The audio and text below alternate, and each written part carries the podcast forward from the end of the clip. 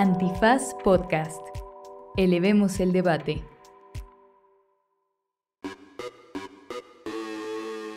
Buenos días, buenas tardes, buenas noches, bonita madrugada o cualquiera que sea el tono de color que esté usted usando en este momento. Puede ser rosa Barbie, por ejemplo.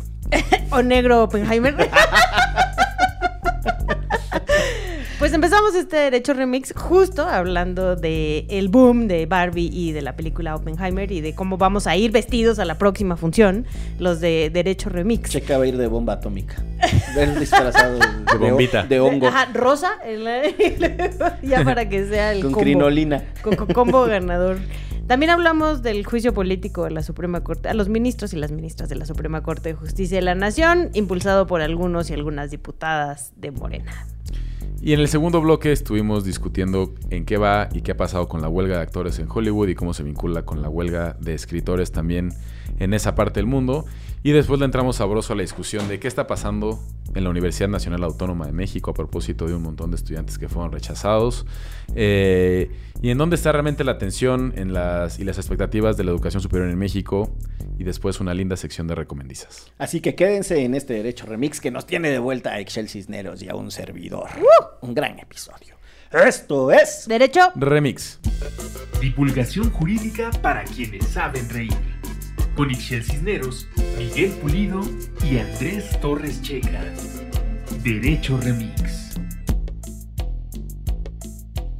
Bienvenidas, bienvenidos, bienvenides a una emisión más de Derecho Remix que en esta ocasión está de plácemes. Ya regresaron. Porque regresé yo. ¡Eh! Los dos. Ah, los dos. Tú tampoco estuviste, sí.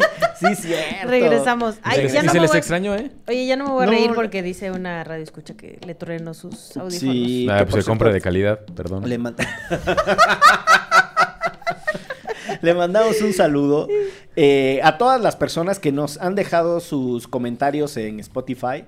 Eh, la verdad es que es una de las motivaciones más lindas para seguir grabando este episodio. No este episodio, este podcast en su conjunto. Eh, Ay, un saludo a Nacho que me lo encontré en esta esquina y se me olvidó saludarlo. un Es- saludo el- a Nacho. El Nacho episodio pasado libre. yo no estuve. Oye, Nacho no es un ingeniero ambiental. Ay, no, no, no, no platicamos tanto sobre Es que qué hacía vez, de la vida. una vez venía yo caminando tranquilamente por eh, una calle de la, de la Mazarik. Condesa, por, ¿no? por Mazatlán, casi latinas, fíjate. y, este, y de repente una persona me dijo, ¿es la garnacha? Y yo, ¿sí? Y me dijo, ah, yo escucho Derecho Remix, Miguel. Y yo así de, güey, qué buena manera para... para- Acercarse. Para acercarse por medio de la perra.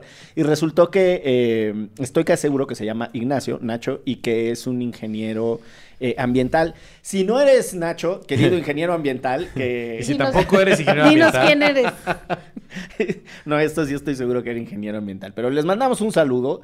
eh, A Esteban, por si las moscas, a lo mejor llama así. Le mandamos un saludo a todas las personas que nos dejen comentarios. Y yo no quiero dejar de decir que estuvo hermoso el episodio Sí. anterior que grabaron con Xochitl y con Margarita. Eh, en el debut de nuestra, nuestra señora productora, nuestra H productora, señora, porque así se les dice en el mundo de la, de la producción. De hecho, se les dice señor también, aunque sean directoras. Señor productora. Señor, aunque sea directora de Ah. cine, le dicen señor. Una cosa medio rara. Y a los productores también les dicen señor. Entonces, señor, señor, estamos a sus órdenes. Eh, muchas felicidades. La verdad es que el episodio estuvo hermoso. Tuvo eh, extraordinarios momentos, muy sentidos. Y como dijeron al final, una auténtica clase de Sí, muchas ¿no? cosas. Explica cañón, Margarita. Cañón. Margarita tiene una capacidad explicativa, Sí. como bien se lo dijiste. Eh, yo creo que además el equilibrio que había en la parte testimonial y después las aproximaciones técnicas, incluso la manera didáctica de decir que es un tribunal colegiado de circuito, Sí, que sí, no sé sí. cuál, que el amparo. Eh, pero la manera de utilizar el sentido de esta expresión de litigio estratégico me parece que es de las más afortunadas que yo he escuchado. Eh, genuinamente es el litigio estratégico, su noción de, de enfoque de derechos, el detalle denso de qué significa cuidar eh, el, el derecho internacional, el convenio 156 Personas del con OIT. discapacidad. De verdad que es un gran episodio. Si ustedes no lo han escuchado, escuchen a nuestra señor productora eh, en ese extraordinario episodio. Y les decía que a quienes nos dejan sus comentarios en Spotify, voy a leer algunos nombres así al azar. A, Fraguando, a Oliva Golo, eh, a Wilfrido Bernal, a Omar Soto, a nomás quería preguntarles para la... Ah, no, ese es el comentario, perdónenme. Este, a Jimena, a Stevie Kixbon. Ay, cabrón, ¿de dónde nos estará Dale. Oye, y un montón de gente puso aquí, como por ejemplo, como por ejemplo Carla Zip, que dice que nos escucha desde Canadá. Entonces leemos con mucho entusiasmo y cariño todos sus comentarios en Spotify y está bonito ir haciendo diálogo también por ahí. Eh, pues bueno, muchas gracias. Esto fue Derecho. Remix Canadiense. canadiense. Vámonos, déjenme busco la escaleta porque por andar abriendo archivos ya me quedé por acá. Y la escaleta dice para el episodio de hoy, gracias al listado de temas que nos deja la H Producción. Uno, Barbie Oppenheimer. Ah, chingados, Barbie se apellido Oppenheimer. Sí. Como And- como- ¿Es algo de Andrés Oppenheimer? Sí, es su hija. Es- Bárbara Oppenheimer. Bárbara Oppenheimer, claro. Eh, A- Analista, analista, pero de política local. Ella también hace análisis político. Había un libro cuando yo era más jovencito, que en los noventas, que era muy famoso, Andrés. Oppenheimer. No, güey, de Andrés Oppenheimer, que se llamaba México en la frontera del caos. Y era Ah, todo lo, que, ¿no? todo lo que había pasado en 1994 y el Ah. asesinato de Colosio y el alzamiento zapatista y no sé cuál y ya mero nos chupaba la bruja y nada. Este, Órale. Pero tiene algo que ver Barbie Oppenheimer con, con No. Andresito, ¿no? Tiene que ver con dos películas que estrenaron el fin de semana pasado. La película de Barbie Aquí dice Barbie Oppenheimer. y la película de Oppenheimer. Pero es que así le dice. Pero es que ya la gente... O sea, se hizo todo un hype de esas películas Ajá. para ir al cine a verlas. Las dos porque juntas. salían al mismo tiempo. Entonces puedes hacer el combo... Vas a- las vas a hacer Coco juntas. combo ganador. No le entiendes, güey. Ves, el, ves un el- pedazo. el Barbenheimer, que es vas temprano a ver Barbie y luego ves Oppenheimer. Ah, o el o sea, Open Barbie, que es vas temprano a ver Oppenheimer y luego ves Barbie. Pero no juntas, o sea, no al mismo tiempo. Eh, difícil. Es no. simultáneo. Sí, yo dije, qué modernidad. Este ya es el colmo de. Si te rentas una sala del Cinemanía de Loreto que no va nadie, a lo mejor te cumplen ese gusto. Sí, es que está muy de multitasking. Pagas por ver una en, en la pantalla y la otra la ves en tu celular. Eso fue lo que pensé que estaba haciendo la gente. No, bueno, no, espérate. Pues soy el tío desactualizado de este programa, ya Sin lo duda. saben. Pero, Oye, esto- espérate. sin duda, sin duda. Yo no las he ido a ver, las voy Ajá. a ver este fin de semana. De hecho, voy a ir con Excel. Exacto. Y otros De hecho, no estás a invitado. hacer Ah, el, el Open Barbie. Pues ni quería. Pero está cabrón porque la película, la película de Barbie, que la dirige Greta Gerwig, que es la que hizo Mujercitas y Lady Bird y demás, Ajá. puso el estreno de la película el mismo día de Oppenheimer, que es de Christopher Nolan, Ah, que ese sí lo hizo conozco. Interstellar, Ajá. Memento, Inception, las de Batman. Y empezó a hacerse en redes sociales la disputa de cuál de las dos películas iba a estar más cabrón. Ah. Entonces la gente está yendo al cine producido, producida, vestidos de cualquiera de los ajá. dos. Sí está ganando Barbie. Barbie por mucho en la taquilla. Pero la de la- Oppenheimer, ¿de qué va? Disculpa. Es la, es la biografía de, de Oppenheimer, el científico estadounidense que desarrolló la bomba, La bomba atómica. Ah, Sí. ah, no sabía que se apellidaba Entonces es la vida de, de él, eh, de cómo se fueron haciendo los experimentos y toda la parte matemática y física y demás. Es una cosa densísima que dura tres horas. Y Barbie es una cosa muy rosa que dura una hora y media. Y entonces, ¿cuál va a ser el, cuál es el maridaje que tú recomiendas? Para mí el Primero- maridaje perfecto, Sí, ¿no? es- Para acompañar con tus palomitas taquis azules. Ajá. Este es... Que em- pican un chingo. Empiezas con Oppenheimer en la función matiné a las quizás 10, 11 de la mañana. Ajá. que todavía estás con energía. Una película muy densa sobre la bomba atómica y cómo la tiraron en Japón.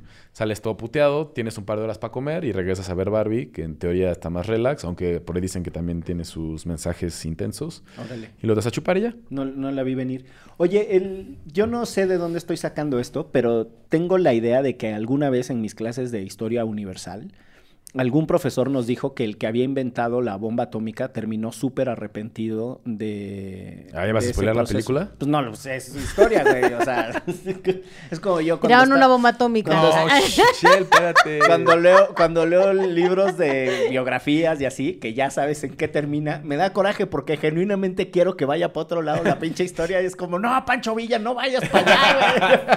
No te quedes dormido en el álamo, despierta. Exacto, cabrón. Te baja contra Álvaro Obregón, no, te va a volver a ganar, chingada madre, cabrón. Y ahí va Celaya y otra vez le Ah, no, el que se durmió en el álamo es Santana, ¿no? Pues no sé, pero... Sí, es Santana, es Santana. Antes de que me El- garrafaleen el error. Ay, ay, ay, ay, ay, casi. autocorrección. Casi. Es mejor. Pues ya no sé, Eh, ya, ya que lo chequen. Pero sí, eh, pues bueno, pues eh, ahí está el... Pero bueno, Barbie es ahorita la película más vista en todo lo que vale el Le año. ganó a Guardianes de la Galaxia. Deja tu Guardianes de la Galaxia. a millones. Mario. Mario es la que tenía El récord. el récord de este Que año. también está buena, por cierto. Dice Está aquí, eh, 22.3 millones de dólares en las previews del jueves antes de su estreno. Esto la convierte en el estreno del verano, superando con creces los 17.5 millones que hizo Guardianes de la Galaxia. ¿Cuál es El la de tío que quiere de encajar. Guardianes de la Galaxia. ¿Cuál es Guardianes de la Galaxia? es Estoy leyendo mío. la escaleta, ¿cuál No, quiero son pertenecer? Guardianes de la. Galaxia es de estas Donde películas de sale Groot. superhéroes. Donde Mira, lo tengo como en mi celular, tengo protector de pantalla yo de Guardianes de la Galaxia. Es como una Liga de la Justicia con un mapache que habla y un árbol que no habla. Rocket y Groot, Y no, ¿no? Y hay tres. Star-Lord, Gamora. no. Gustan, gustan, gustan. ¿Sí? Sí, sí gustan. Chale. Están chidas las tres. ¿Sí? Y la música de los mejores soundtracks, la verdad. Sí, la Son- música es muy son nostálgica. tres de Guardianes de la Son Galaxia. Sí. tres. Muy bien. Eh, pues ahí está. Las puedes ver en Star Plus. De- sí, me parece un gran tema, ¿eh? Es muy profundo No, el Disney. análisis jurídico de Barbie Oppenheimer. Y luego para, para seguir... Oye, relájate, relájate. Vienes muy eh, abogadil de Se- las Se vacaciones. ausenta y Sí. viene aquí enojado porque no estamos Sabe hablando que se de va de vacaciones, ni invita y así. la biografía de No, Yasmín Te Esquivel. prometo que no quieres para la biografía. Interpretada sale- por Silvia Pinal. Por Lolita Ayala, no sé. ¿Quién haría? Cuando salga la biografía de, de Yasmín Esquivel, ¿quién la va a interpretar? Esa, es- esa está buena. Híjole. Este, Yolanda Andrade. Que nos- Yolanda que nos comenten en papel redes a ver quién tiene Yasmín Esquivel. Eh, no, me fui de vacaciones, porque sí me fui de vacaciones esta vez con mi familia, pero te prometo que tú no quieres estar en esos ocho días con No. toda mi familia. No, Te regresó pero- con la mano toda inflamada, está todo golpeado. Yo no sé qué hace uno en esas vacaciones. Pues mis sobrinos, cabrón, me, me entra el telele de que quiero ser el tío cool y entonces a todas las actividades físicas que me someten le entro. A todo. No hay nada, o sea, que súbete al brincolín, súbete, si que, judo, vamos a esquiar, órale. órale, que vamos a jugar a la petanca, a la petanca, que vamos a jugar al no sé cuál, te- a todo. To- hice absolutamente todo. Y regresé con la mano que es, parece un tamal. Pero bueno. Eh, el siguiente punto que está aquí en la escaleta, continuando con Barbie Oppenheimer, en la misma línea, Sí. juicio político a la Suprema Corte de Justicia. de Es que es igual de ocurrente que Es que los es, guiones es eso, voy, la, es la misma mezcla, o sea, es la misma pachanga. Y dice la nota que nos dejó aquí la H Producción. A, punto. Luego tiene un espacio Ya, largo. ese chiste ya. suéltalo. A mí, me, suéltalo, a mí me gusta. Diputados de Morena solicitan juicio político a 11 ministros de la Suprema Corte de Justicia de la Nación. El tinglado es que creen que mm, eh, están haciendo cosas muy feas porque están resolviendo la inconstitucionalidad de, De todas leyes. las cosas que están pasando esos güeyes. Exacto, de que Ajá. pa- pasaron las cosas por encima de la Constitución y ahora es culpa de los ministros. Y la pregunta que yo me hago es si alguien les explicó cuál es la función de una Corte Suprema de Justicia cuando funciona, como es el caso mexicano, como un tribunal constitucional, que podrá no gustarles la interpretación que hacen, pero están haciendo su chamba. O sea, uno, uno podrá entrar en, en discusiones. Traen el otro sainete de que No se bajaron no el se sueldo. bajaron el sueldo. A mí, y se los digo con todas sus letras, esa reforma, que por cierto viene de los tiempos de Calderón, ni siquiera encuentra su origen en realidad en, en Andrés Andrés, Manuel. Manuel. Lo que hace Andrés Manuel es que él se baja todavía más el sueldo, que es distinto, y además presiona con el tema de las, Nadie puede ganar más que el la- presidente. las leyes de, de austeridad, ¿no? Pero imagínense ustedes que llega una persona que es un populista putrimillonario, que no necesita el ingreso, como es el alcalde de Orizaba. Y que entonces él dice, yo no necesito este dinero, yo les voy a demostrar que se puede hacer política Sin cobrar. sin cobrar de buena fe. No, pues usted tiene que ganar algo porque no puede ejercer el cargo sin recibir el sueldo, ¿no? Porque ahí hay un tecnicismo. Ah, pues entonces voy a cobrar un peso.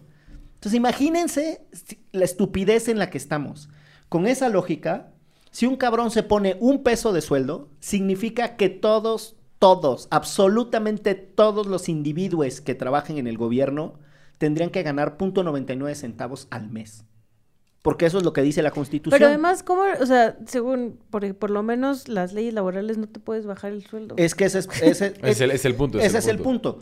Lo que sucedió es que eh, ministras y ministros que estaban con el sueldo anterior, lo que Dijeron, "Ni alegan es que tú güey". no puedes tener una reducción a tu salario, ¿no? Entonces ellos ya se quedan con el sueldo alto.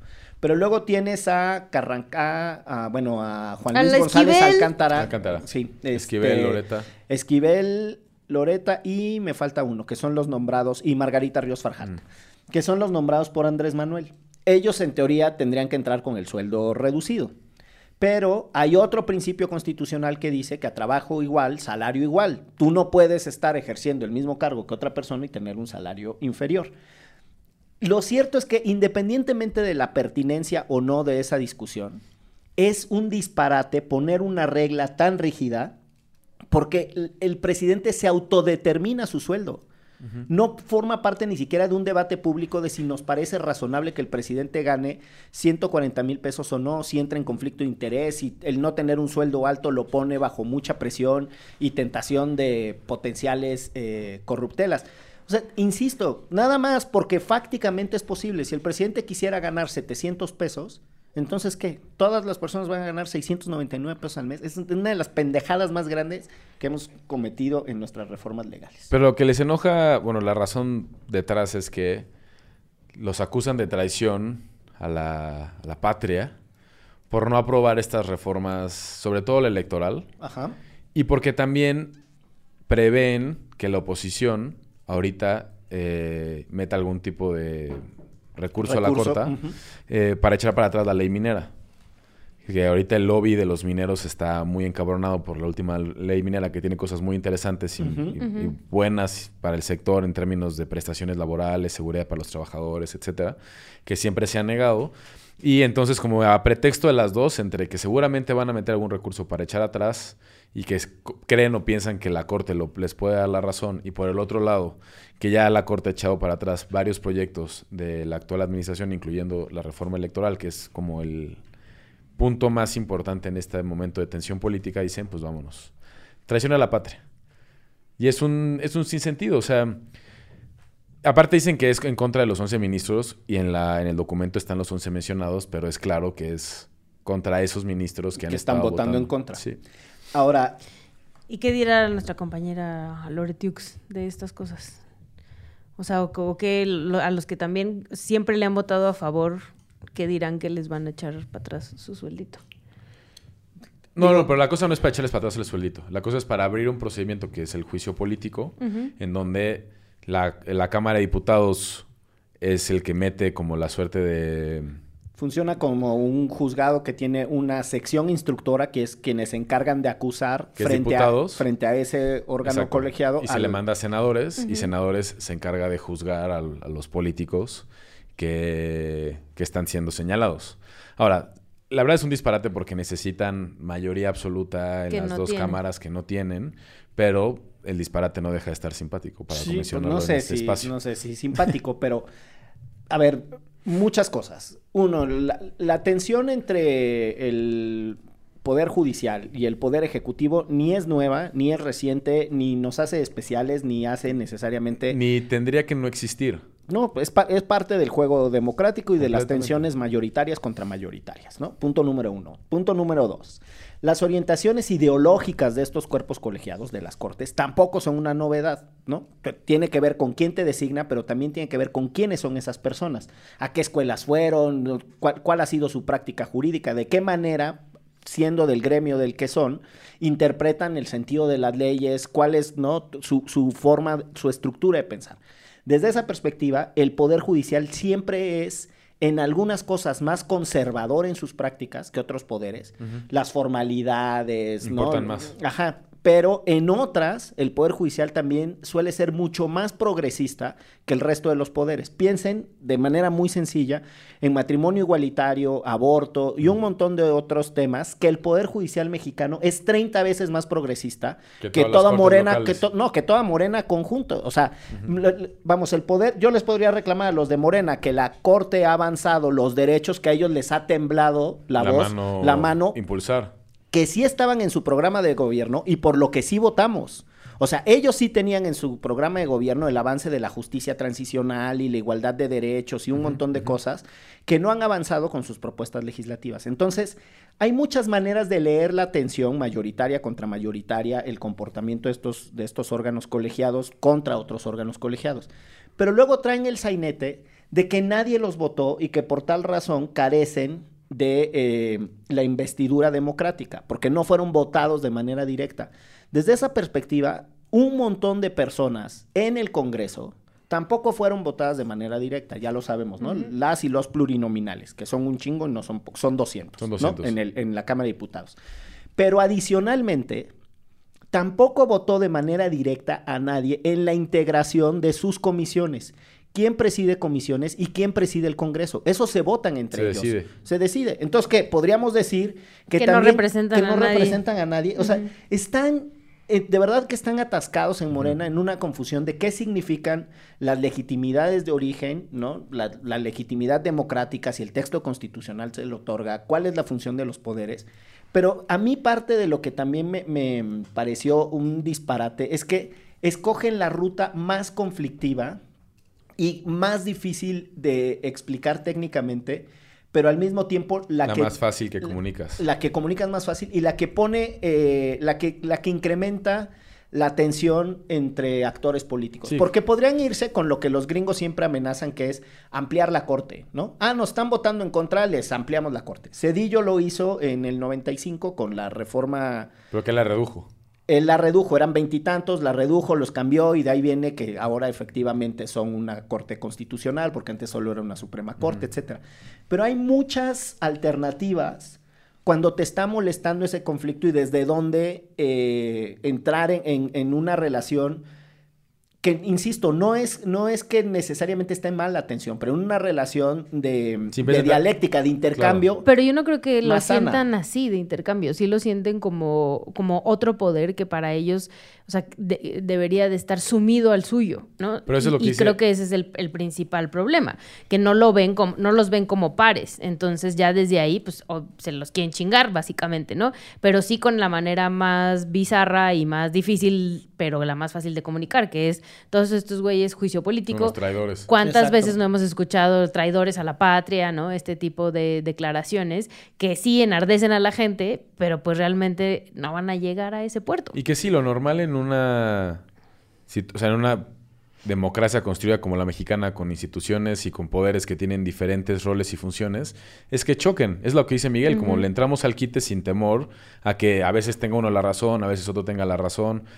Y listo, las cosas Y siguen tú tienes funcionando. tus funciones y yo y las tú tienes mías. tus facultades y yo las mías. Pero acá es, bueno, si me caes mal te saco. Sí. Y eso también es profundamente autoritario, la Claro. verdad. Totalmente. eh, Pero que o sea, también ahí, o sea, lo que yo decía, y sus aliados y aliadas allá adentro, ¿qué? Los están, están los 11 en la lista, ¿no? Entonces no es como que pudieran solo poner a los que les votan en contra, tendrían que poner a todos. Y ahí, o sea, yo no sé si eso también les parezca súper cómodo a estos güeyes y doñas que se están acabando su reputación votándole todo a favor al presidente. Es- ese es un gran punto. O sea, ¿cuál es el sentido de las votaciones de Loreta Ortiz y de Yasmín Esquivel? Que a mí sus, sus explicaciones técnicas cada vez me parecen más disparatadas. Sí. Yo, Hipérboles. sí, no, es una cosa rarísima. Yo tengo que reconocer que no estando de acuerdo con el sentido de los votos de Saldívar, yo reconozco... eh, Que le echa ganitas. No, Saldívar es el nuevo Aguirre. O sea, Aguirre Anguiano era un... Pensé que el Vasco Aguirre. No. Aguirre Anguiano era un ministro ¿Cuándo que... va a dirigir a la selección? que, que por su orientación ideológica es- era muy afín al PAN, muy, muy afín al PAN. Entonces, por ejemplo, en los debates sobre, eh, sobre aborto, Aguirre Anguiano per- o sea, presentaba unos argumentos técnicos muy densos, muy sólidos, pero que en realidad es- estaban asomando su aproximación ideológica. Y él lo que quería casi que era como defender pues, lo que el mismo PAN defendía. Aquella vez que se discutió, por ejemplo, la- la- la- el tema de aborto, la interrupción legal del embarazo que se llamó en el Distrito Federal, fue la CNDH la que presentó. eh, eh, en ese caso, la controversia constitucional. ¿Era una controversia? Eh, no, tendría que haber sido una acción eh, la acción de constitucionalidad. Y eh, la razón por la que la presenta la CNDH era porque estaba capturada por otro conservador, José Luis Soberanes. Yo entiendo que lo que Saldívar está haciendo en este momento es presentar su aproximación ideológica, lo que sea que eso signifique, a la 4T, para no decirle sometimiento, vamos a decirle una aproximación ideológica, pero por lo menos es más elegante. O sea, yo reconozco que el señor, dentro de la maltratada que le está dando a su prestigio, tiene buenos argumentos técnicos, que hay que escucharlos, y, y problematiza desde la técnica. Yo con Aguirre, vamos, cuando litigaba y que nos dio palos varias veces, podía no estar de acuerdo, pero uno respeta las maneras. Lo que pasa es que Yasmín y Loreta, Loreta. Es que, vamos. Bueno, una para empezar ni siquiera es abogada. ¿no? Exacto, no, y, no, y no tiene vergüenza y no ha dicho me voy a, voy a renunciar. Que es muy normal en la corte gringa el decir, este tipo de personajes tienen este tipo de aproximaciones, pero el, el grado del debate al momento de discutir las- la- la- lo que está sobre la mesa es bastante elevado y es muy Sí, sí, interesante sí. ver cómo se mueve, en qué, en, qué, en qué ceden algunos, en qué no ceden otros. Y eso en... Esto, o sea, este tipo de iniciativas de ley como las que están intentando impulsar este grupo de legisladores de Morena es...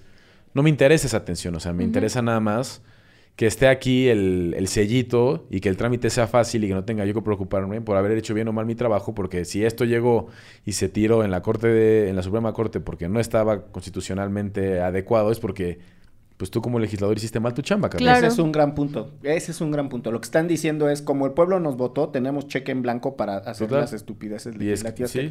Y en Morena le tienen un desprecio a la técnica extraordinario. Sobre la base de No, que no, tienen lo la que hicieron esa vez que se fueron a legislar a otro lado y todos al final abrazados y... ¿Estás como- hablando de Xochitl y Emilio Álvarez? Justo cuando ellos estaban ahí abrazados, Pues los otros estaban ¿eh? abrazados en el... Ese fue cuando le tenía que le estaba haciendo cucharita. pare- Con- parecía- con Germán. Con Germán parecían Teletubbies. Vamos a una pausa en esto que es. Derecho, Remix. Para este podcast la impunidad es más que la simple ausencia de castigo. El mismo MP que llevaba la investigación del caso me dijo, te van a matar. Te quitan todo cuando tú entras ahí. Te dejan sin nada. Esto es Impunilandia, una producción original de Antifaz en colaboración con Audiocentro. Disponible en todas las plataformas para escuchar podcast. regresamos a Derecho Remix. Eh, qué gusto estar acá con todas y todos Eh, ustedes nuevamente. sí. La verdad, la mera La verdad. verdad.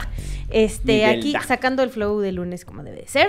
Y pues chica, cuéntanos qué ha pasado con la huelga de Hollywood que te tiene muy preocupado desde ya hace algunas semanas. Puro reality show, se los juro por Dios que ahí viene el... La, la- el- el- sí, la Sí, ola de reality shows. Porque otra los vez. reality shows no están sindicalizados. O sea, no cuenta como una obra actuada. Ajá. Entonces va a haber más seguramente. Que como ya sucedió. Como ya sucedió en aquella vez que lo platicamos sobre la huelga de escritores. Pero es que la huelga ahora de actores está muy cabrón. Porque no pensaron los estudios en el horizonte. O sea, primero negociaron los escritores. No llegaron a un acuerdo, empezó la huelga. Al mismo tiempo habían empezado las negociaciones con el sindicato de actores, con el más grande.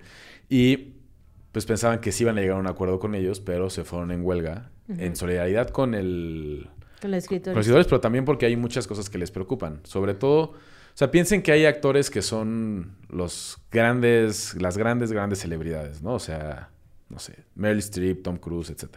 Esos güeyes no están en pedo. O sea, su Sí. chamba va a seguir estando ahí. Pero hay muchísimos trabajos que sí, o sea, los extras, ¿no? Los actores de, de doblaje y de voz, o para audiolibros, que están estos sindicalizados. Ya hay herramientas de inteligencia artifici- artificial que a lo mejor en un casting agarran tus medidas y demás y ya te ponen a caminar en una plaza porque eres un extra o tener roles muy menores en una película, pero para mucha gente esos son sus ingresos o es parte de sus ingresos y esos trabajos se están viendo en riesgo. Eso es de lo que más preocupa ahorita. Y también, o sea, el que los- lo mismo que comentabas la otra vez con los escritores, que no les están pagando las retransmisiones en streaming. Ah, sí, los residuales. Exacto, que también, pues ahí a los grandes actores, como mencionabas, y actrices, pues no les pega tanto porque les pagan millones por hacer la película y un porcentaje del boletaje en algunas ocasiones, pero a los otros, pues... sí, No, y que el boletaje para streaming pues no existe. Sí, exacto. Entonces, por ejemplo, cuando... O sea, Netflix antes era una... Era, la competencia de Blockbuster. Y te mandaba a tu casa los DVDs y tal. Y ya después, cuando lanzan el servicio de streaming, tienen dos series que son las que rompen y cambian el paradigma. La primera es House of Cards y la segunda es Orange is the New Black. Qué Y- buena es House of Cards. Y House of Cards pues no era tan paradigmático porque tienes a dos grandes celebridades como Kevin Spacey y Robin Wright haciendo una reedición de una serie que ya existía en Reino Unido. Pero Orange is the New Black sí eran otro tipo de actrices, casi todas eran mujeres, eran de diferentes corporalidades, este, eh, no, no quiero decir, o sea, como algunas asiáticas, otras blancas, otras negras, ¿no? Con distintos Es- fenotipos. es- distintos fenotipos, un tema que tocaba temas este, feministas dentro de la cárcel, tenía una narrativa de género, tenía actrices trans, y entonces para muchos era como, wow, Netflix está apostando por lo que no apostaría NBC o Warner Bros. y demás. Pero siempre Netflix ha mantenido secreto. Netflix y todas las demás mantienen secreto el número de suscriptores, el número de, de- de views de cada una de las, de las series. Y entonces los residuales no se calculan o no se calculan igual. Y una de las actrices de Orange is the New Black, que es la... ¿Vieron la serie? Tú no la viste. Yo sí. Tú es Miguel y Chelsea la vio. Este, hay, hay una actriz que no es la actriz principal, que participa a partir creo que de la segunda temporada, pero sale casi en la mitad de los episodios. Eh, es una actriz asiática, que es como una activista medioambiental X. Y ella está recibiendo de manera anual, por residuales, 27 dólares. Ay, cabrón. Esas son sus regalías. No. Esas son sus regalías. 27 dólares por haber participado en una de En las las series, que hoy se siguen retransmitiendo en otras plataformas de streaming, porque a lo mejor, eh, no sé, el VIX o lo equivalente de, un- de Hungría le compró los derechos a Netflix y por eso le están pagando ya 27 dólares anuales. Ujú. Entonces están encabronados. Y los estudios están siendo unos hijos de la chingada. Pero además la que era la vocera del sindicato era la Nana Fine, ¿te acuerdas de la Ah, sí, Nana lo Fine? vi, que, que Fran Fraser era, Sí. era la, la... Es la líder. Es la La líder, ajá, y la- gritando acá en contra del capitalismo y así estuvo muy y de la inteligencia artificial, ¿no? Sí, yo- Si permitimos esto, Sí. nos van a acabar con todos nuestros derechos. Nos va, a chup- nos va a chupar la bruja. Eh, yo por ahí vi un hilo que la verdad es que es muy difícil, así nada más a, a ojo de buen cubero, eh, dar por válidas las fuentes. Pero lo que dice el hilo de, que vi en Twitter es que eh, Fran Fraser en realidad siempre fue muy activa en entender el conflicto Mm. que había por el uso de los derechos de imagen y tal. Y que incluso ella negoció parte como productora ejecutiva de su propio programa. El de la nana. De la nana, ajá, del de, del de Nana Frank, que en lugar de pagarle, la hicieran como productora ejecutiva. Y eso le daba derechos sobre el sentido de los episodios y hacia dónde iban eh, partes de los guiones. Y que hay un episodio en donde hay una huelga de actores Mm. que no dejan entrar al señor Sheffield, que era el güey este, que- El, el, donde productor de él- Broadway. Ajá, y donde ella trabajaba como niñera. Ajá. El patrón. El, patrón, Su exacto. patrón. Entonces, eh, el güey quiere romper una, eh, una huelga. O sea, una entrada, ajá, un esquirolazo. Hacerla de esquirol. Y entonces que todo ese debate y toda esa discusión que está recuperada en ese episodio, en realidad es porque ella lo pone, porque ella tenía la preocupación de los derechos laborales de eh, los actores. Y por eso es que el programa abordaba la huelga de los actores en Broadway. Eh, y que nada, que resulta que sí tiene una larga trayectoria de sindicalista y que, como sucede en muchos otros países, en Estados Unidos pasa, eh, al pueblo judío, no sé si es la expresión más acertada, quítenle lo de pueblo, las eh, comunidades judías en realidad eh, están extendidas en, en clases populares que además tienen una formación muy próxima al socialismo. Eso sucede, por ejemplo, con los quebecuas, ¿no? Los, lo- hay, hay una tradición marxista de filósofos y de activistas y de, de sindicalistas, anarquistas, marxistas, judíos. Y que ella viene de algo parecido, pero en el caso de, de Nueva York. Y que por eso tiene una formación política muy interesante, etcétera, etcétera. Ya- ha estado interesante la huelga, bueno, porque hay películas que siguen saliendo, que muchas de ellas o sea, dependen de, de poder tener publicidad, de que los actores rompan la huelga. Eh, Tom Cruise ha pedido que le den chance de romper la huelga para poder promocionar Misión Imposible, no sé qué número. Y le he dicho no. O sea, es una huelga y todos perdemos. O sea, ni modo. Ni Cero modo. de esquiroles, venga. Y, y hay un, hay un ¿Y, y por qué Rompehuelgas Barbie y del mal. Oppenheimer sí se pudieron estrenar? Se estrenaron antes. se estrenaron antes. La, la gira, o sea, la, la gira de alfombra promoción. roja de promoción fue antes. Fue antes. Ujú. Bueno, ahí está la respuesta. Ahí está la Justo vinieron a México antes de que fuera la gira. Y- el Ryan. El Ryan. El Ryan, qué guapo es el Ryan, la Y la verdad. Maggie. Es, es un gran Ken. Y E- Ese Ryan es el que dice la... eh, ¿Cómo se llama esta? La Marta Higareda que se conoce. Güey. Ándale, ándale, Esto, no tiene, esto no tiene nada que ver con análisis jurídico, pero Marta Higareda... Lo bueno es que no le gustan los chistes Pero- a Miguel, pero ¿eh? Marta No, sí me Higareda... gustan los chismes. ¿no? Aún no llega a una edad, cuando es un tío, como es mi caso, que no puede tener el nivel de actualidad que tienen ustedes. Que tiene- en su memoria acude a los clásicos. Bueno, Ma- Marta, Como Gloria Calzada. Marta Higareda, una clásica contemporánea, Ajá. entrevistó para o sea, no sé qué revista a eh, Margot Robbie y a Ryan Gosling. Y entonces en uno de los episodios más vergonzosos que te puedes imaginar, o sea, que te da, te da pena verlo, o sea, sientes así los escalofríos de verga, Dios mío, le dice, le empieza a contar Marta Gareda a Ryan Gosling la anécdota de, es que un día yo estaba en un restaurante y entonces mi suéter se atoró con la silla y yo me caí para atrás y de repente tú me atrapaste en el aire. Y el güey está así como, güey, nunca te he visto en mi vida. No, o sea, no sé quién eres, pero pues están, nos están grabando y Margot Robbie lo voltea a ver como, wow, eres todo un caballero, ¿no? Y nada más le pregunta él como, ¿en qué restaurante fue? No, pues en tal restaurante. Ah, sí, me gusta. Güey, es... El no duele, te duele no verlo, te duele verlo muy feo, pero que ella, ella haya tenido los huevos de hacerlo me hace creer en la anécdota, aunque sea A mí mentira. también me hace creer en Decido la anécdota. creer. Sí, yo también decido es creer. tremendísima esa, pero bueno. Este, y hablando de huelgas, que no es propiamente una huelga en este momento. Pero ahí se viene, quién sabe. Y, Puede y- empezar por un paro. Y que no, ajá, y es muy difícil saber si tiene la, el tecnicismo de huelga, pero bueno, si, un- si uno se pone muy específico, pues una huelga en realidad es la resistencia de los trabajadores frente al capital de hacer las actividades que generan la plusvalía o el plusvalor de los productos. Pero también una huelga es la ¿Qué suspensión tal? ¿Sí deliberada leíste de a Marx? No. Sí, exacto, la, la suspensión deliberada de actividades. Y lo que está sucediendo es que se dieron los resultados, o fueron publicados los resultados, de las personas que fueron admitidas para estudiar en la UNAM.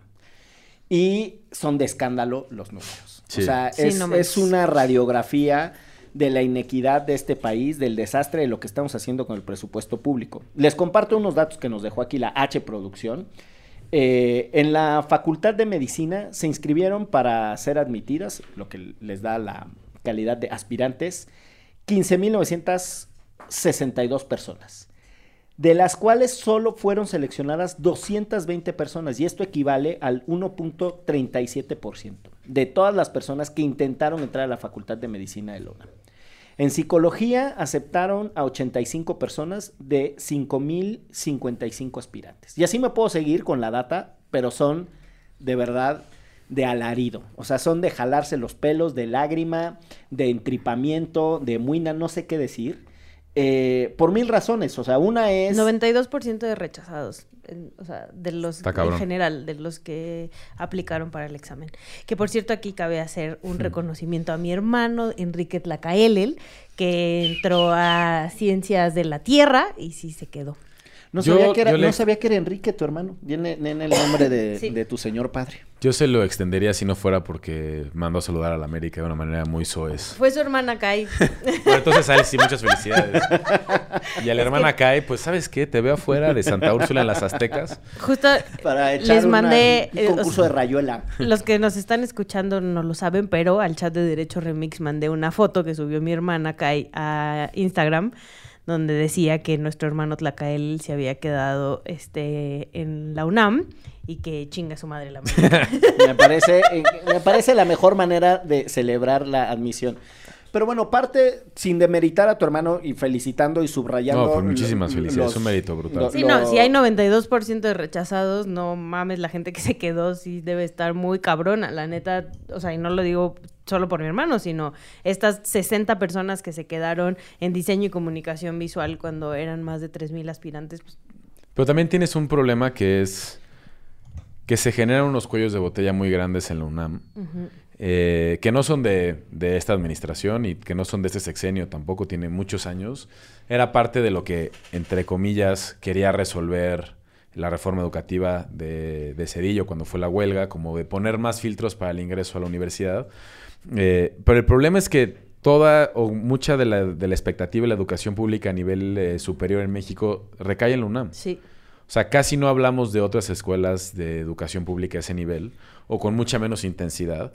Entonces, si alguien quiere estudiar, por ejemplo, las que mencionaba Miguel, medicina, eh, veterinaria, arquitectura, psicología, pues no piensa en voy a estudiar en mi universidad estatal Sí, no. o voy a estudiar en... Que también hay unos niveles de rechazo, por ejemplo, en la Universidad de Sonora muy similares, ¿no? Sí, y, pero lo que pasa es como, hay, para mí es como una mezcla entre que también las universidades estatales están súper abandonadas, muchos no quieren ir a las universidades estatales, y también tenemos un, despre- un este, desprecio a las universidades públicas que no son la UNAM, el Colmex, la El UAM, poli el en Poli. ciertas carreras. Entonces, puta, yo no quiero entrar a inserte el nombre de una escuela que a lo mejor no se considera tan buena, entonces hay un examen de 16 mil personas para entrar al UNAM y no hay manera de que una escuela pueda tener 16 mil estudiantes de medicina. O sea, es muchísimo. No, a ver. eh, Y esto es para el ciclo escolar de que empieza en septiembre. Vienen los que hacen para entrar en enero. Sí.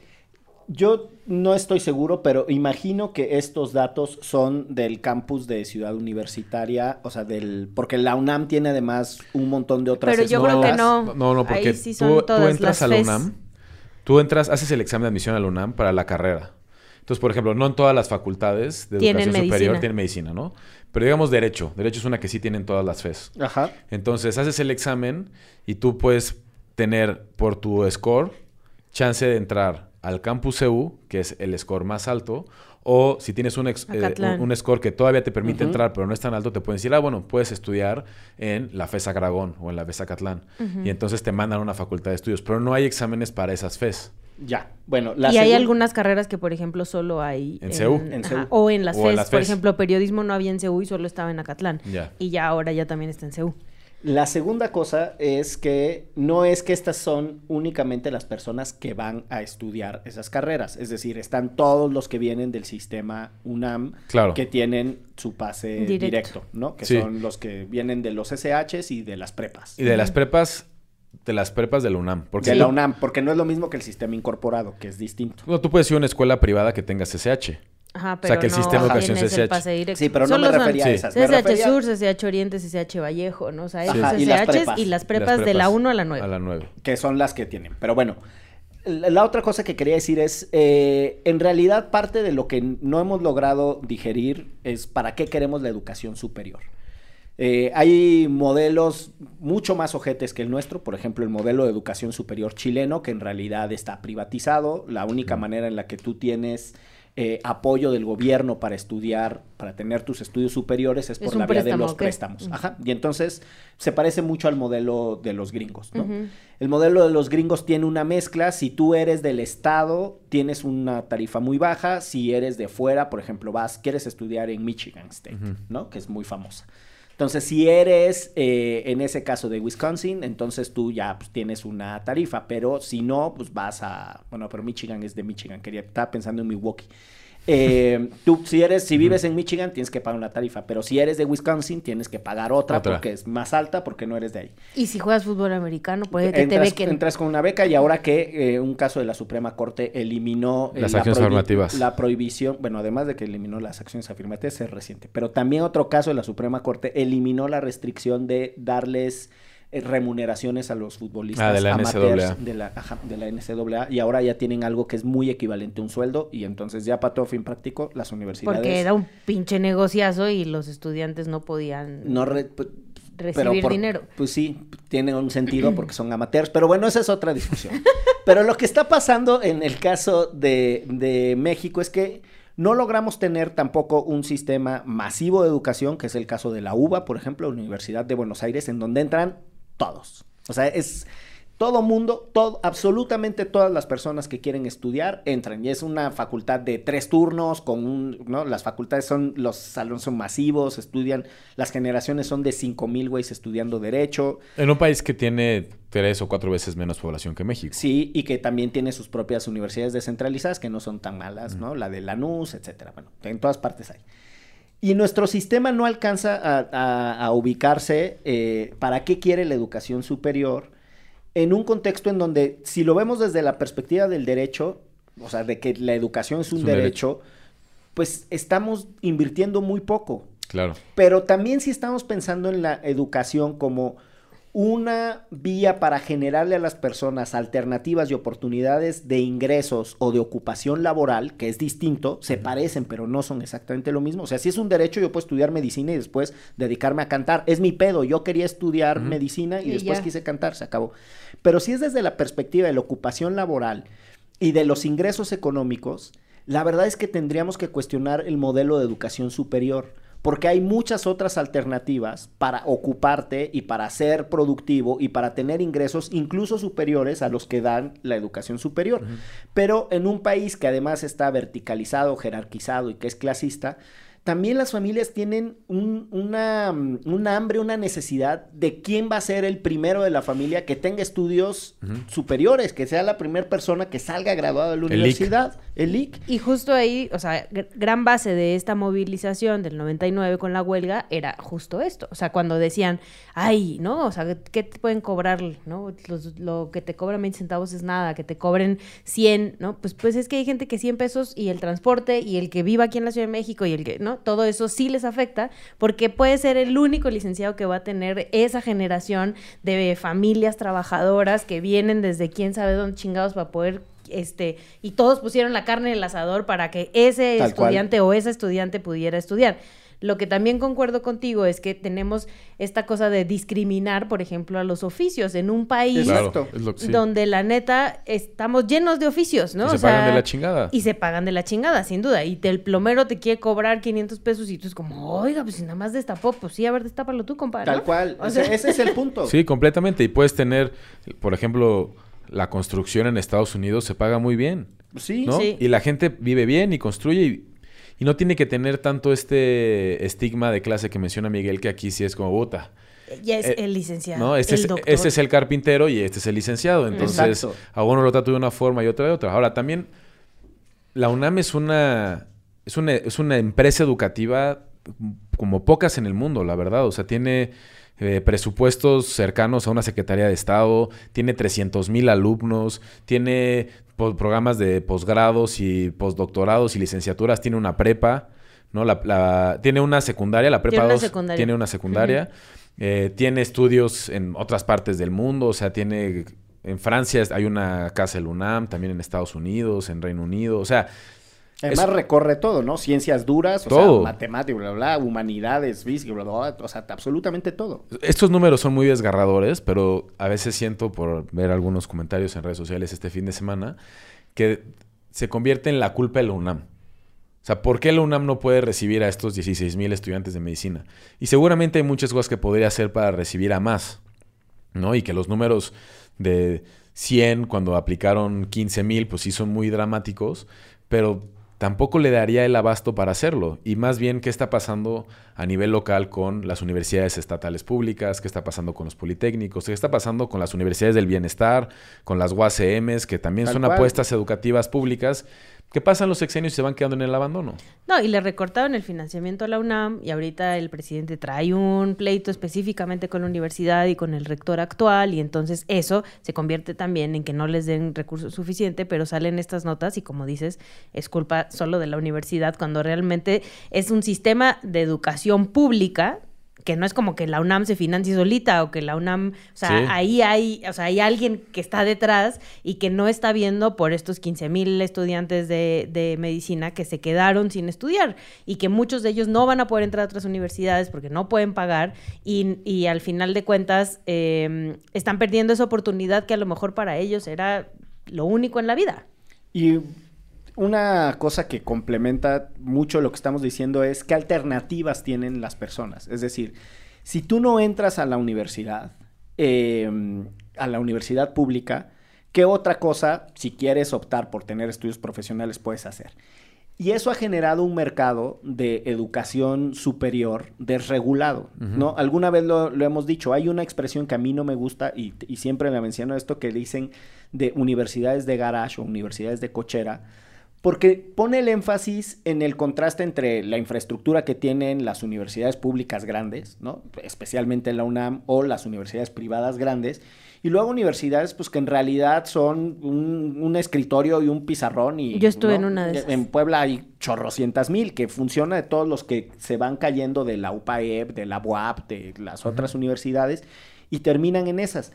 Porque como no alcanzamos socialmente a digerir qué significa, qué sí, qué no te aportan los estudios universitarios, el ejemplo que acaban de poner de los oficios y de eh, la respetabilidad social que tiene haber ido a la universidad, ¿no? Y y las, las familias también tienen derecho a soñar con mejores vidas para sus hijos. Entonces, toda la apuesta está en, en la educación superior y tenemos a la SEP volteando para todas partes, menos para entender qué servicios educativos les están dando a esas personas. La, mucho, de- mucho del movimiento estudiantil chileno, eh, la FECH, de donde vienen Camila Vallejo y el George Y el Boric. Jackson y el Boris, el Boric, el, el El Boris actual Johnson. presidente. Ah,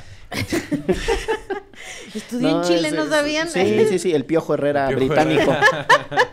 Eh, en realidad vienen de un cuestionamiento que es, basta de meter el lucro absolutamente en todo, especialmente en la educación.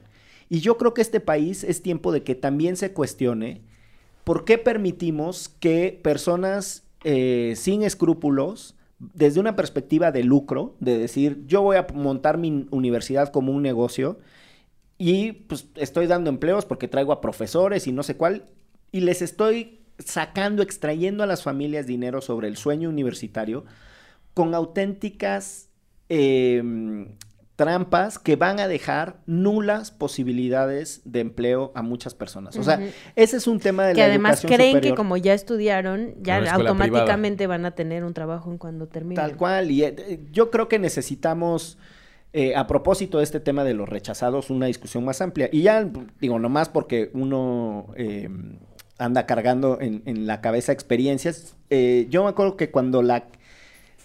Los rechazados del 95 mon- eh, armaron un movimiento que era el MAES. el MAES. Movimiento exacto. de Alumnos Excluidos de la Educación Superior. Un Exactamente. saludo a Citlali. Un saludo a Citlali. Y ese, y Que ese sí nos escucha y Que ahí siempre... la, ahí la conocí metándole la madre, porque yo le tenía miedo al MAES, porque venía del ITAM y me habían dicho que la gente de las escuelas públicas era mala. pero el, pero el MAES Y te encontraste a Citlali. No, pero el MAES es el del 2000 y tantos, sí es el de Citlali. El No, del no, no, 90 No, pero es que es el Citlali mismo, desde- pero es que ajá. estaba muy chavita ya cuando estaba en el MAES. Y después, cuando yo la conocí en 2012, pues ella ya era una curtida activista Claro, del MAES. bueno, en el 95 hubo uno que es que tenían siglas muy Ah. parecidas y, er- y estaba recién debutada la CNDH existiendo en este país y no sabían muy bien qué hacer. Eh, estoy, yo sé que es en el 95, pues por mi, por mi edad de ingreso a la universidad.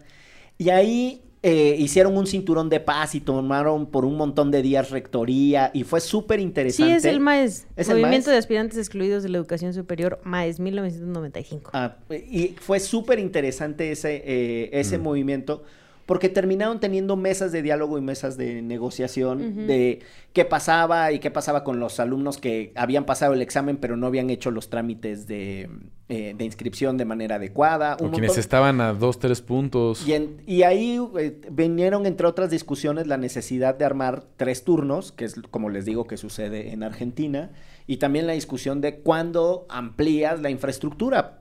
Pero la discusión que sigue estando pendiente es, ¿y cuándo vamos a tomarnos en serio eh, las otras alternativas desde la perspectiva que ya se dijo, oficios, no jerarquización eh, social? Eh, también eh, eso pasa por un- una expresión clasista que tiene este país espantosa, Completamente. eh, que va induciendo a las personas a tomar decisiones, no quiero decir buenas o malas, pero decisiones acotadas, porque no tienes la película completa. Así que, ¿Qué tal, no? pues nada, con esa, con esa nota de color eh, vamos cerrando este episodio de Derecho Remix. Si les parece, nos vamos a la tradicional... Una rápida recomendiza. Una rápida recomendiza. Eh, ay, ya se me olvidó que iba a recomendar. Ah, no, ya me acordé. No se vale recomendar el episodio de la semana pasada, ¿eh? ¿Por qué no? Está buenísimo. La verdad es que está muy bonito. Porque lo voy a recomendar yo. Ah, te creas. Eh, Me voy a autorrecomendar. Yo tengo dos recomendaciones para esta semana. Eh, todo esto de la huelga también es una buena oportunidad para ver materiales de otros países. Y hay un par de películas que no he visto, pero las tengo en mi lista de, de películas a ver. Una es una película coreana, están en Netflix las dos, que se llama eh, Call o Llamada, que es la historia de una mujer que recibe una llamada misteriosa desde la misma casa en la que está por una mujer que también vive ahí, pero en un momento temporal diferente. Y ese es mi mero mole. la- la- Órale. pero además hay una cosa, las, pel- las cosas sobre el tiempo, las paradojas del tiempo, la dislocación del tiempo, todo eso me atrapa muy cabrón. Pero además, justo... eh, El multiverso Últimamente hemos hablado, o varias veces hemos Sí. hablado precisamente de producción Hablamos oriental de, ese De la enfoque, japonesa ¿no? esta de la... No me acuerdo cómo se llamaba. Que... están en una tele que va adelantada en el tiempo unos Exacto. minutitos. Sí, sí, bueno, nada. Bueno, y hay otra en Netflix que se llama Olvidado o Forgotten, eh, que es japonesa, creo, eh, que es la historia de un hombre que intenta descubrir la verdad sobre el secuestro de su hermano, que ha vuelto completamente distinto tras 19 días de haber estado desaparecido. Muy bien. Está fuerte, pero no lo he visto, pero suena. Yo eh, voy a recomendar lo que consumí la semana pasada. Yo sé que ya la recomendaron aquí, pero me vale madres. Este fue hace mucho tiempo. Una película coreana que se llama Cole y una película coreana que se llama Forgotten, ¿no? Este vi, me eché temporada y media de Sex Education este, en un día completito, así, bueno, no Ah, la completito. Este, mm, la verdad está buenísima. Eh, sucede en Inglaterra, es una escuela donde, pues, no tienen educación sexual los alumnos y un chavillo que su mamá es terapeuta sexual empieza como a con los conocimientos de su mamá a tratar de darle consejo a sus compañeros sobre cuestiones sexuales. Está muy buena, muy divertida, pero además también eh, te hace pensar un montón qué estamos haciendo con una pinche generación que no le estamos dando la información que deberíamos de estarle dando y la está tomando de donde puede. Eh, y no, de verdad, o sea, me movió mucho porque además tengo dos hijos adolescentes, ¿no? O sea, como que, güey, tengo que hablar mucho más de estas cosas con ellos. Y está muy, muy, muy chistosa. Véanla. Y la otra, estoy leyendo el libro de Almadelia Murillo, el de la cabeza de mi padre. Mm, ¿Qué ujú. Pedo con ese libro? Yo lo he visto recomendado muchas veces y no lo he leído, pero... ¿Qué pedo con ese libro? Ya voy a la mitad. Es la historia de Almadelia Es y autobiográfico. sus hermanos y su mamá que se van a buscar a, a su papá que les abandonó, ¿no? Cuando, cuando ella es la hermana menor, este Almadelia además es maravilloso, escribe maravilloso. Entonces está contando la historia de ir a buscar a su papá em, en ese libro. Mm, la neta, uf, también te mueve todo. Un, un saludo a Almadelia, que por cierto alguna vez íbamos a hacer un podcast con ella y no sé en qué acabó. Pero Ay, hasta sí está. tengo la escaleta. Y e- que además lleva el libro en la octava reimpresión. Ay, cabrón. No, Felicidades. no, es gran cosa. Esa es una gran cosa. No, no, no. Eh, yo le recomiendo también una novela que se llama La belleza es una herida. Eh, el- les voy a decir ahorita quién es el autor. Eka Kurniawan. Y eh, es una novela muy... Tiene, tiene mucha singularidad. Tiene un- el, el escritor tiene una capacidad de imaginación brutal. Pero justo describe lo que sucedió en Indonesia cuando se van los holandeses porque los expulsan los japoneses que les ganan primero la guerra y después cuando los japoneses pierden la guerra lo que sucede Mm, en el ese arranque. vacío. Ajá. Y nada, nos- para muchas personas que tienen esta idea de que los holandeses son siempre súper buena onda y que el medio ¿Quién tiene esa ambiente, idea? pues hay un chingo de gente No, no era, no era penal. que- Exacto. para empezar no era Y el penal. pinche Verstappen es un sangrón. Además. Eh, pero no, pues también fueron un poder colo- fueron un poder colonial eh, extractivista espantoso, ¿no? Este, y ese colonialismo se terminó hace apenas 80 años. O sea, no es que tiene un chingo de tiempo que son este país que no entra en guerras y que cuida el cambio climático y que la Cultiva chingada. tulipanes. Y además tienen un montón de territorios. de Fuman ul- mota. Tiene un montón de territorios de ultramar que son, vamos, son suyos. expre- sí, son expresiones del colonialismo. Eh, pero la novela es hermosa. Este, Eka Kurniawan, la belleza es una herida. Y a propósito de movimientos estudiantiles y tal, me acordé mucho de las crónicas que hacía Carlos Monsiváis, que siempre tuvo una fascinación con, los, con los movimientos estudiantiles. El del 68, evidentemente. El famoso Consejo Estudiantil Universitario, el CEU, eh, y la huelga contra Carpizo, que ese eh, lo narra de una manera muy, muy bonita en este libro que retoma varias andanzas de la, de la sociedad mexicana, eh, que se llama El Ritual del Caos. Pequeñín. Ay, ¿qué dijiste? ¿Me la van a perdonar porque ya me extrañaban? ¿Sabes qué? No. El libro se llama Los Rituales del Caos. y fue publicado por primera vez en 1995. Claro, Eh, que de así se llama la porra del América. Ajá. Por ese libro. Pues Porque somos unos letrados, in- interesados en la historia de nuestra ciudad. Yo todavía cuando, cuando se termina el Goya, que termina con el universidad, yo todavía grito pública y gratuita. Gratuita, ¡Sin pública. porros! Gratuita, pública y popular. Vámonos de esto que fue. Derecho. Remix. Me parece inaceptable que no exista la versión de Barbie en la cineteca. ¿Y sabe qué? No se deje. No se deje. Divulgación jurídica para quienes saben reír. Con Ixel Cisneros, Miguel Pulido y Andrés Torres Checa. Derecho Remix.